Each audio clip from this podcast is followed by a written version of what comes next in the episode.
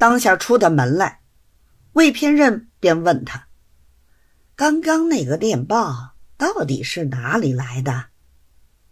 陶子尧叹一口气道：“不要说起，是绍兴射监来的。”魏偏任又问：“到底什么事儿？不妨说说，我们是自己人，或者好替你出个主意，分分忧。”陶子尧道：“偏任哥不是外人，说出来实在摊台的很。”魏偏任道：“说哪里话？”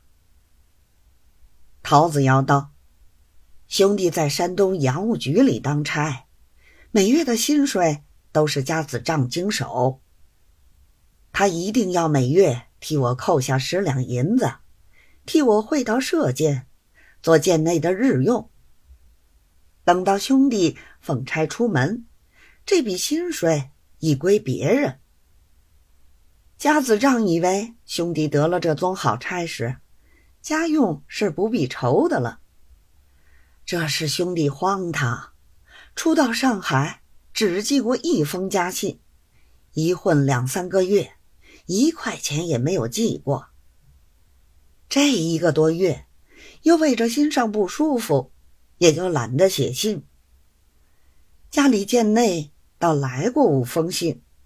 又是要钱，又是不放心我在外头，恐怕有什么病痛。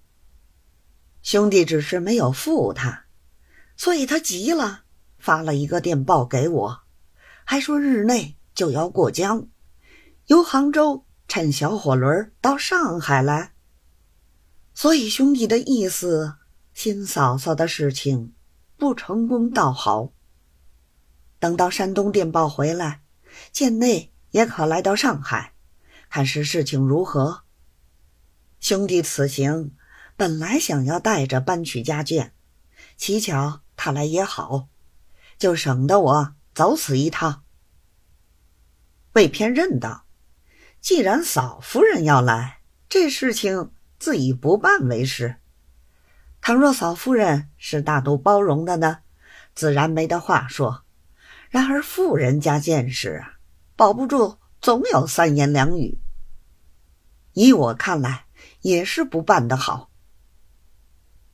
当下又闲话一会儿，彼此分手。